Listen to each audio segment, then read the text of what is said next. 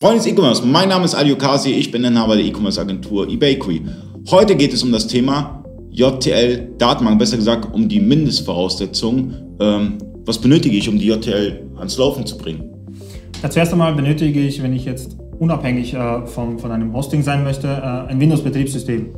Entweder äh, als Parallels in einem Mac oder eben direkt auf einem äh, PC-Notebook installiert. Ähm, dann muss ich natürlich noch äh, eine Datenbank, eine MS SQL-Datenbank installieren äh, und eben dann die JTL Wavi.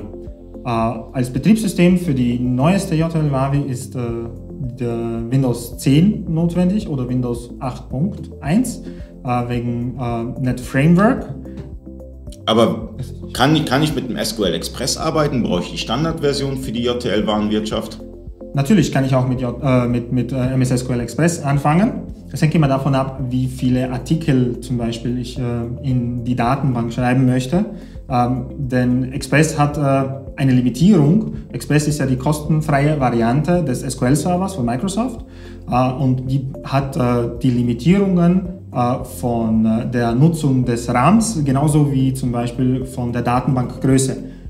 Express kann nur 10 GB Datenbank, Datenbanken schreiben.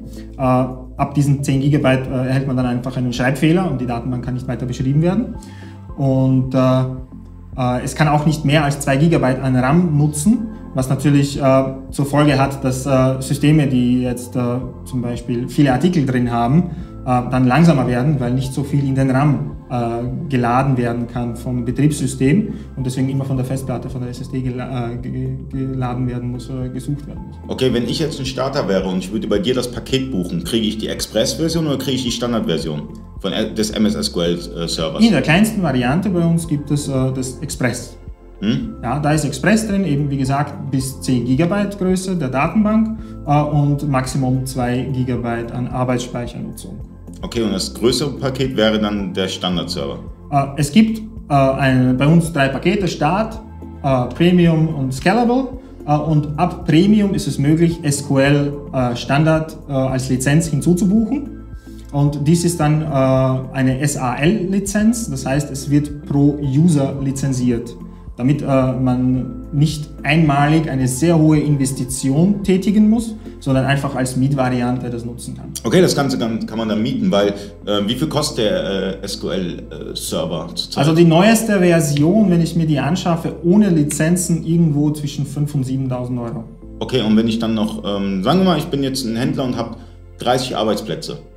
Ja, dann benötige ich äh, auch noch die Client Access Lizenzen ähm, die kosten um die, wenn ich mich nicht täusche, 160, 170 Euro pro User. Okay, das heißt, ich hätte dann ein ganz hohes Invest, das ich erstmal tätigen muss, damit ich das Ganze erstmal nutzen kann. Das bedeutet, ja. äh, man fängt mit der Express-Version an, man wird größer und dann benötigt man die SQL-Standardlizenz. Genau. Ja? Äh, und günstiger wäre es für mich als Händler, weil ich skalieren möchte, ähm, eine Mietvariante zu nehmen, mhm. anstatt jetzt so, so, so, so einen Kostenapparat aufzubauen, dass ich jetzt mhm. sage, okay, ich muss jetzt irgendwie 15.000 Euro investieren, damit ich jetzt erstmal die Lizenzen habe. Aber Microsoft prüft das Ganze auch. Also bloß keine, ich, ich kenne ich kenn zum Beispiel ähm, das habe ich schon mal in Foren gelesen, also nimm doch einfach die De Developer-Lizenz oder also die Entwickler-Lizenz mhm. oder äh, crack dir das Ganze, macht das bloß nicht, ja, das ist euer Business. Keine gecrackten Versionen und keine Entwicklerlizenzen oder sonstige, weil Microsoft prüft das. Und wenn die das prüfen und merken, dass ihr gecrackte Versionen nutzt, dann dann hat man ein bisschen ein Problem.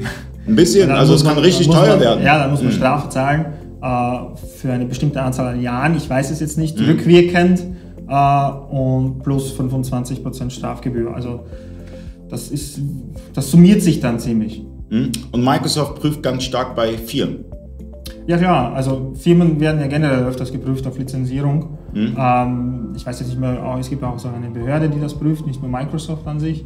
Äh, nichtsdestotrotz, äh, auch wenn man jetzt denkt, äh, okay, man wird mich schon nicht erwischen, äh, eine gecrackte Version beinhaltet immer das Problem, dass man sich auch Viren oder andere böswillige Applikationen hinzuinstallieren könnte und man will ja nicht wirklich seine wichtigsten Daten äh, so leichtfertig äh, ja, hergeben oder, oder gefährden, sagen wir mal. Ja, definitiv. Ähm, ich hoffe, das Video Äh, war interessant für euch? Äh, falls ja, kommentieren. Äh, falls nein, auch kommentieren. Bis zum nächsten Mal, euer Ali.